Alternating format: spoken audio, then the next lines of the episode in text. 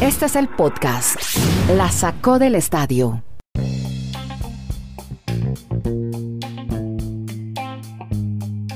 ¿Cómo les va? Aquí estamos de nuevo en este podcast que usted puede ir a cualquier hora del día.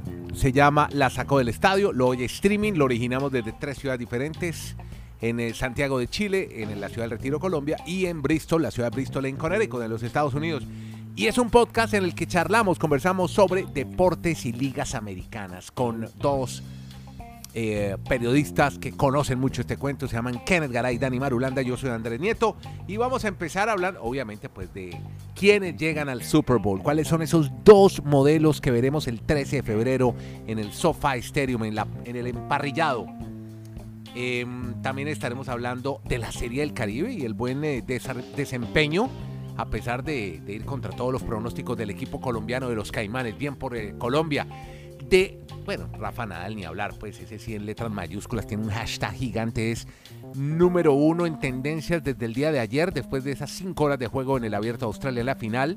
Estaremos hablando también de LeBron James, que se está tratando la rodilla. Le ponemos etiqueta a los guardianes. Estamos hablando de McDaniel, de los Raiders, de Las Vegas y obviamente de las clasificatorias al Mundial por la CONCACAF, donde Honduras ya ha sido eliminado y tres selecciones más pueden clasificar esta semana, incluidos Canadá y México, ¿no? Vamos a ver qué pasa. Escuchemos primero a Dani Marulanda, quien nos va a contar cómo vio los finales de conferencia, las victorias de Cincinnati y el equipo de los Rams de Los Ángeles que se tendrán que enfrentar ahora en el Super Bowl. Dani, y ya saludamos a Kenny Garay para complementar este primer conversatorio que tenemos sobre fútbol americano. ¿Cómo le va, Dani? ¿Qué tal, Andrés? Abrazos para todos, deseándoles una muy buena semana, que sigamos disfrutando con la mejor liga deportiva del planeta, la NFL porque esta oportunidad del Super Bowl 56 tendremos dos modelos antagónicos de cómo una organización puede trabajar sus recursos para llegar a un Super Bowl.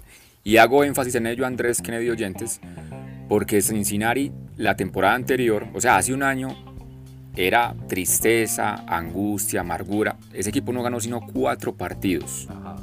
Pero con base en el trabajo del draft, en esa temporada anterior habían reclutado a Joe Barrow este año reclutaron a Jamar Chase y así, con base en el talento de las universidades colegiales, hoy están en el Super Bowl. A diferencia de los Rams, que ya hace tres años estuvieron en un Super Bowl, se quedaron cerca de ganarlo y que llevan por lo menos cinco años sin importarles un bledo, un pepino como decimos en Colombia el draft. No han reclutado ni una primera selección de draft en las últimas cinco temporadas.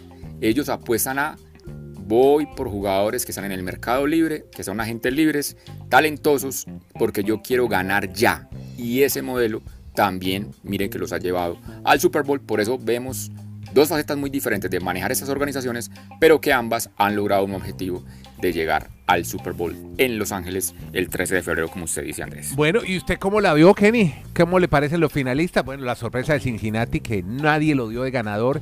Creo que se derrumbaron todas las casas de apuestas ayer, los que jugaron a favor de Cincinnati, arriesgaron, creo que ganaron mucho dinero el día de hoy en los picks. Pero bueno, lo de los Rams sí se presupuestaba, aunque dio buena pelea el equipo de San Francisco y el señor Jimmy G. ¿Cómo está, hombre, Kenny? Kenny G. ¿Cómo le va? ¿Cómo le va, don Andrés N? Andrés Nieto. Un abrazo, Andy. A usted y a todos, desde las calzadas Patagonia, desde Arica hasta Punta Arenas, en la sacó del Estadio Podcast, iniciando semana, sí, listo el Super Bowl 56. Mm, eran los menos, no digamos que nadie, eran los menos los que esperaban lo de los bengalíes de Cincinnati. Yo creía, ya viendo las finales de conferencia americana y nacional, creía que iba a ser Rams ante los Chiefs de Kansas City. Hombre, lo de los Rams, qué bueno, porque llega el equipo que mejores armas tiene en el fútbol americano hoy. Cuenta con los Odell Beckham Jr., con los Cooper Cup, con los Matthew Stafford, cuenta en defensa con Von Miller, cuenta en defensa con Aaron Donald. O sea, este equipo tiene con qué ser campeón y desde ya lo doy como favorito para el Super Bowl. Inclusive las casas de apuestas abrieron con los Rams favoritos. Y por los lados de los Bengals una combinación de todo, ¿no? Un Joe Burrow que está a punto de ser, atención al dato, el tercer quarterback en la historia en ganar título nacional y Super Bowl. Uno. colegial. Título colegial. Título nacional colegial y Super Bowl. Uno. Todos se llaman Joe. Exactamente. y todos se llaman Joe. Uno se llama Joe Namath. Broadway Joe. y es de Nueva York. El otro, Joe Montana. Y y este señor, Joe Burrow. Ah, y uy, para el miércoles con Madulanda la dejo es un votando. datazo, un datazo. Ese era como Ese, de ese años. es, ese es un dato bueno. madulándico. Que quiera seguir una cuenta deliciosa con los mejores datos de todo. Por ejemplo, las eliminatorias mundialistas, siga Dani Madulanda. Así Eso es un fenómeno. A Hombre, propósito de Dani. gracias, don Garay. No, No, no, es que hay que decirlo. El tuit de Madulanda ayer durante el partido, y tenía razón. Patrick Mahomes es un fenómeno. Patrick Mahomes eh, es superlativo. Lo es. Ah, ya sé para dónde va. El miércoles, el miércoles le- le- lo debatimos. Ya sé Pero- para dónde va Eh, usted. Con el auto. no arranca echando elogios, de- ya viene el garrote. No, no es que Sí. no, no es que haya un pero. Es Garay, que, me- es que es un, es Me, que es un tuit- me adelanto. No, no, no se adelante. Es que es un tuit verídico. Simplemente, ahí es donde volvemos a lo mismo. No regalemos la palabra consolidarse. Claro que es muy bueno. Pero para consolidarse. Vamos- vamos más a la allá- palabra- más Garay, para, para- es que- para es que usted tiene- usted consolidarse tiene más allá del talento. de consolidarse. ¿sabe- Espacio Twitter, espacio Twitter. No, no, no, no, pero rapidito. ¿Sabe qué No, solo- hace solo lo- grandes? Solo ¿Sabe qué 30 hace grandes a los grandes de 30 verdad? segundos. ¿Sabe qué hace grandes a los grandes de verdad? Que saben dosificar y utilizar su talento y parte de esa dosificación es saber cuándo no. El problema de Patrick Mahomes está empezando a, está empezando a tener los mismos problemas de Lamar Jackson. O sea, quieren solucionar todo en el No, caos y llega el momento es- en que no le sale.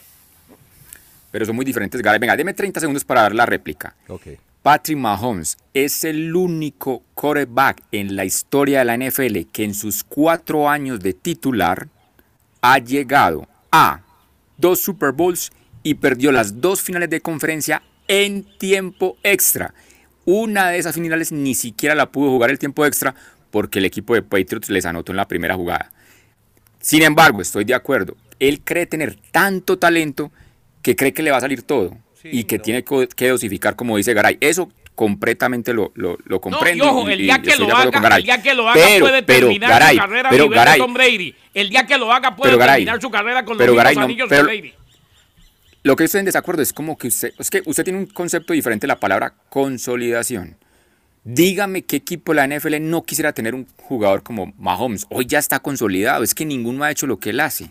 Garay, una, una cosita nomás, y el miércoles seguimos en el detalle.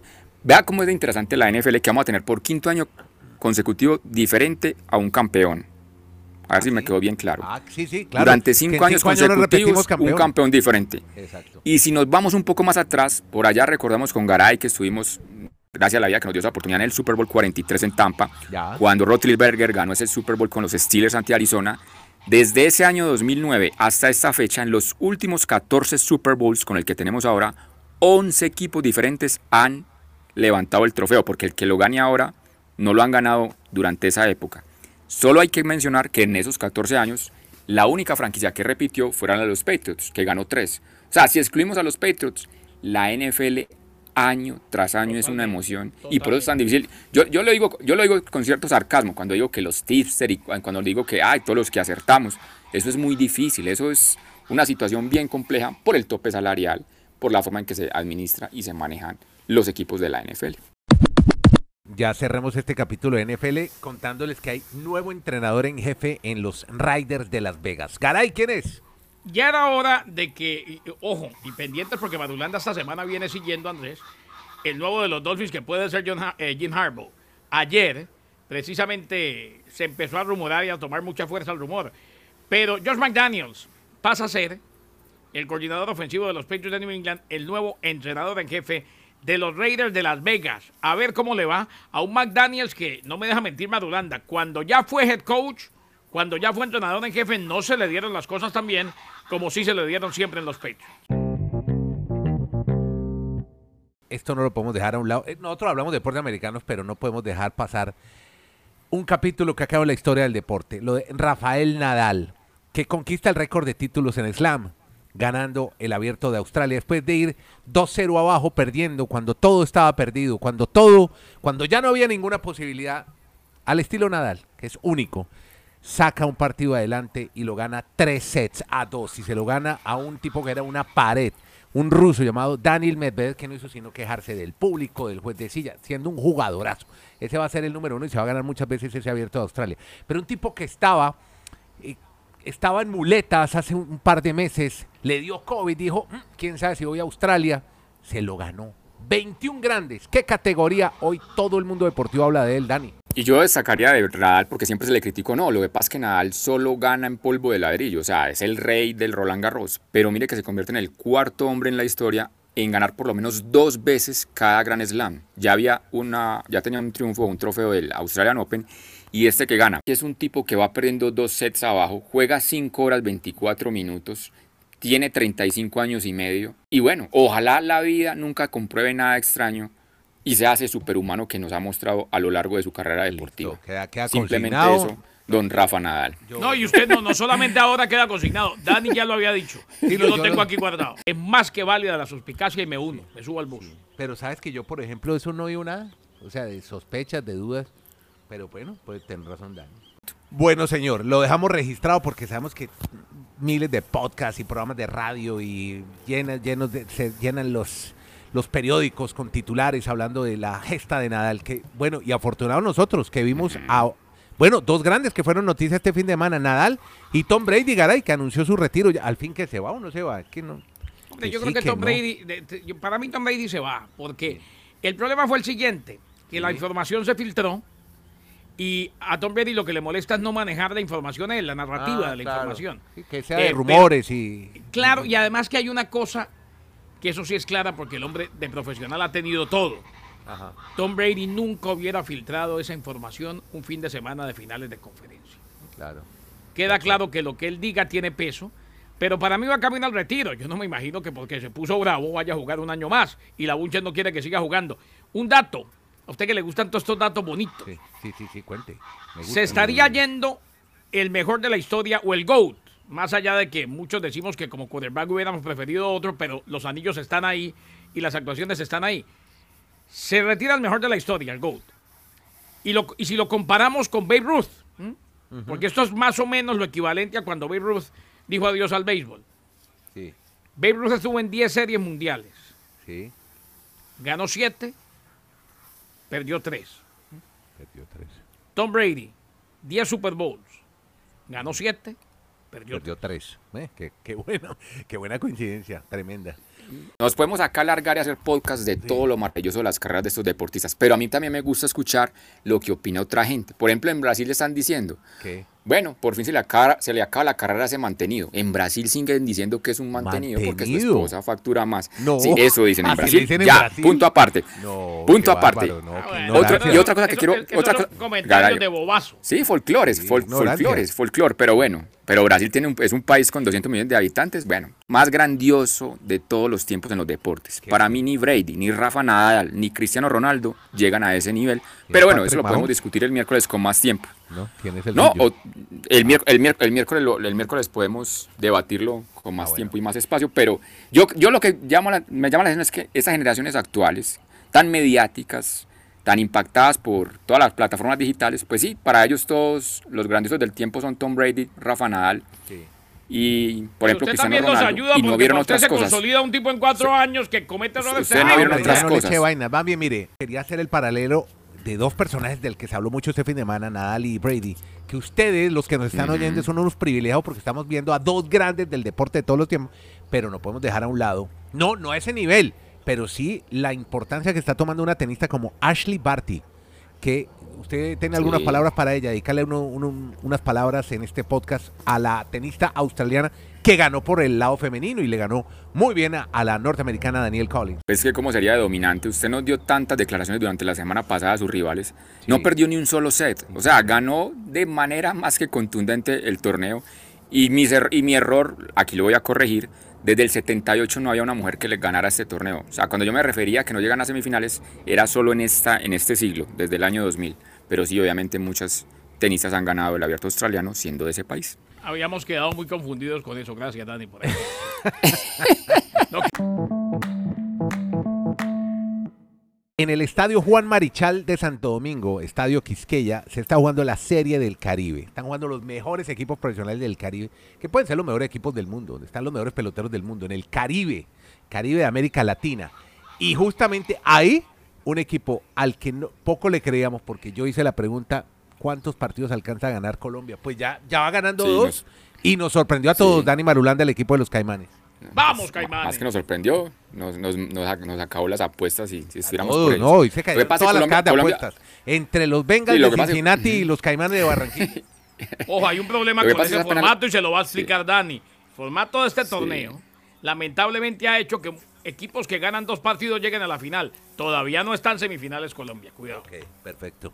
Correcto. Pero lo que queremos destacar de Colombia es que, bueno, es apenas la tercera participación, o sea, eso arrancó apenas en el año 2019. Es un proceso. Colombia como le nunca gusta a había ganado un partido. proceso. Sí, sí, no, es que sí, porque la diferencia es muy grande todavía entre la liga colombiana y esas que ya llevan Busque tantos años. Colombia nunca había ganado, Colombia nunca había ganado un juego en, en- en la Serie del Caribe. O sea, los Vaqueros de Montería se fueron 0-5, estos Caimanes la temporada anterior también se fueron 0-5 y aquí sorprendieron al mundo bueno, caribeño, pues para ser más exactos, ganándole primero al equipo de Panamá. Y primero, perdón, primero al equipo de, de Venezuela, a los Navegantes del Magallanes, que es un equipo histórico que ha ganado la Serie del Caribe. Luego le ganó al equipo de Panamá, a los astronautas. Y en el tercer juego fue un juegazo. Partido de esos que nos gusta, señor Garay. Duelo de picheo. Solo Duelo de picheo. una carrera a cero. Perdió Colombia y eso que fue con un cuadrangular. Se le encontró allí el bateador Pérez del equipo panameño y pues le ganó el partido a Colombia. Lo que dice Garay, Colombia tiene dos victorias y una derrota. Si pierde los dos partidos que le quedan, que lamentablemente tiene un calendario el más complejo, porque en la noche juega frente a República Dominicana y al día siguiente, temprano en la mañana, tiene que jugar con Puerto Rico. Tendría que esperar resultados, pero lo que dice Garay, o sea, podría todavía con esas dos victorias y no meterse entre los cuatro primeros por los múltiples empates que se puedan dar en cuanto a varios equipos que ganen dos partidos o dos juegos en esta serie del Caribe en República Dominicana. Bueno, y ya antes de irnos para el fútbol de eliminatoria de CONCACAF, queremos hablar de Estados Unidos y Canadá, pues tenemos eh, también visita al terapeuta, al fisioterapeuta de LeBron James, porque se está tratando la rodilla. Kenny. Se dice que volvería el miércoles, pero le cuento que el fin de semana voló de regreso a Los Ángeles, Andrés, para recibir eso, tratamiento en su rodilla izquierda. No estuvo con el equipo para el final de la gira de seis juegos contra los Hawks. Resonancia magnética que reveló hinchazón general. Le pasó lo de Chabela. Claro. Hinchó, hinchó Chabela. Podcast La Sacó del Estadio. En Twitter, arroba La Sacó Podcast.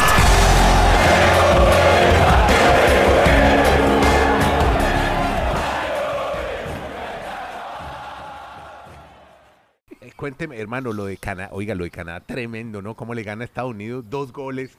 No, impresionante el estadio lleno. Yo alcancé a ver un poco el partido. Y ayer México en el Azteca perdiendo. No, perdió varios, muchos goles, empató con el equipo de Suárez. Cuénteme eso de CONCACAF, ¿cómo está, hombre? Pues esta semana hay tres selecciones en el mundo que pueden clasificar ya directamente a Qatar. La primera que mencionamos, lo que se está reseñando de Canadá. Canadá es una combinación de resultados, o sea, tiene que ganar y esperar resultados, pero el día miércoles estaría clasificando por segunda vez a un mundial. Recordamos que estuvo únicamente en México 86. También Corea del Sur puede mañana ingresar al mundial a, su, a la vez que Ecuador. La selección de Ecuador, si le gana en Lima al Perú, ya estaría oficialmente en el mundial de Qatar. Y en cuanto a eliminados, pues Honduras con su amigo Hernán Darío el Bolillo Ah, Gómez. no dio nada al Bolillo, ¿no? 10 partidos. Oiga, 10 mal el Bolillo salió, en esta, salió fracasando el Sí. poderoso y ahora en Honduras, ¿no? No le pega nada al Bolillo últimamente, ¿no? ya oficialmente eliminados y también esta, esta semana tendremos la opción de tener muchos eliminados matemáticamente. Por ejemplo, acá en Conmebol, Venezuela, Bolivia, Paraguay, en, en la CONCACAF, Jamaica, en Asia, China. Oye, China, eso sí va a ser el duelo Prepare para los amigos de la FIFA. China, no, pero Colombia matemáticamente hasta marzo no, no quedaría eliminado. Pase lo que pase en Argentina. Hablamos numéricamente. Exactamente. No le sigan echando la culpa a Reinaldo Rueda en Colombia, que es un técnico El correcto. miércoles. No, pero El venga, pero, pero déjeme, Madulanda, déjeme. No, no me juzgue. Estoy cansado de que me juzguen. Madulanda. Eh, estoy cansado de que me juzguen, Madulanda, y, y de que me cuestionen. Lo juegan en la casa. Eh, no, y si no te pasa lo de Chabela, que es lo mismo que le pasó a LeBron James, hinchó. Eh, hinchazón total. No, dejen de echarle la culpa a Rueda, que la gente no se da cuenta o se le olvida y además le venden humo y lamentablemente creen. Colombia no tiene jugadores. Colombia antes tenía, dependía de James y de Falcao, jugando en el Real Madrid, en el Atlético de Madrid, en equipos de primer nivel y en lo más alto de sus carreras. Hoy depende de los dos mismos, James y Falcao. Pero James a veces juega en Qatar y Falcao a veces juega en el Rayito Vallecano. Esa es la realidad. Y lo que ha pasado también con Chile. Pero, Gara, que venga, todavía- pero, Gara, yo- eh, con Chile No, nos no, quedamos Pepe Bravo, yo- yo no- Arturo Vidal. No voy a debatir. Eh, Costa Rica ayer. Pero Garay, venga, pero Garay, yo le hago una que- pregunta. Garay, usted, pensé que Brian, una pregunta, ¿usted Brian no cree que en la- seguía siendo el hijo de Brian y Keylor Navas otra vez. Los No, pues, mismos, eso, el- esos no, el, tienen- el, Son el los hijo de mismos, se van sigue siendo, envejeciendo. pero ya no. pero mucho rodaje. Se van envejeciendo, pero en Garay, venga, pero es que usted, Garay, Garay, usted está como muy autoritario diciendo que estos jugadores, pues no son top, no son élite, pero tuvieron su momento. Ya tal vez por la edad, el paso del tiempo. Pero yo no sé si usted no considera que en, el, en la selección ideal de la historia del fútbol de Colombia puedan estar Falcao, James y Cuadrado. Mire, ¿A claro. usted no le parece? No, no, claro. bueno. Sí eso de es lo que estoy diciendo. Es que no, dejémosle de vender Sí. a la gente. Primero que Colombia es potencia que nunca lo fuimos. ¿eh? Empecemos por ahí. Mm, sí, tenemos los mismos y, y- y lo dio Madulán del otro del dato, tenemos los mismos mundiales de Irán. No es que seamos potencia. Eh, nunca llegamos a una semifinal de Copa del Mundo. Ganamos una Copa América que se la inventaron. ¿eh? Y ahora le siguen vendiendo a la gente que tenemos jugadores TAP cuando no los tenemos. No es rueda. Colombia en este momento no tiene con qué. Se- o sea, que según eso hoy van a vender que hoy un clásico, Colombia-Argentina, cuando eso nunca Ah, ha sido no, un clásico. no, eh, es como, como el día que. el- yo no me acuerdo cómo se llama el colega y mejor que no me acuerde. Cuando llegó un día el Coco Basile como técnico, de- eso fue histórico. Llegó el Coco con la voz así, llegó el Coco. Y, y- y le dijo: Profesor Basile, ¿qué opina de este clásico continental que va a enfrentar? Profesor Basile, Profesor Basile, ¿qué ¿qué va opina de este clásico continental que va a enfrentar aquí en territorio colombiano? ¿Y qué Y ese y le dijo: Escúchame, nene. Clásico. se quedó blanco. Clásicos Argentina, Brasil. Y que yo sepa los clásicos de Argentina son Brasil, Uruguay e Inglaterra. Así le- Claro. Gracias a todos por acompañarnos, a darle play a este podcast en el que charlamos sobre deportes y ligas americanas y seguiremos. Y el miércoles la invitación, el espacio en Twitter para intercambiar ideas con ustedes, los queridos auditores que nos acompañan día a día, dándole play al podcast La Sacó del Estadio con Dani Marulanda, Kenneth Garay y Andrés Nieto Molina desde Chile, Colombia, Estados Unidos. Hacemos el podcast La Sacó del Estadio. Muchas gracias a todos.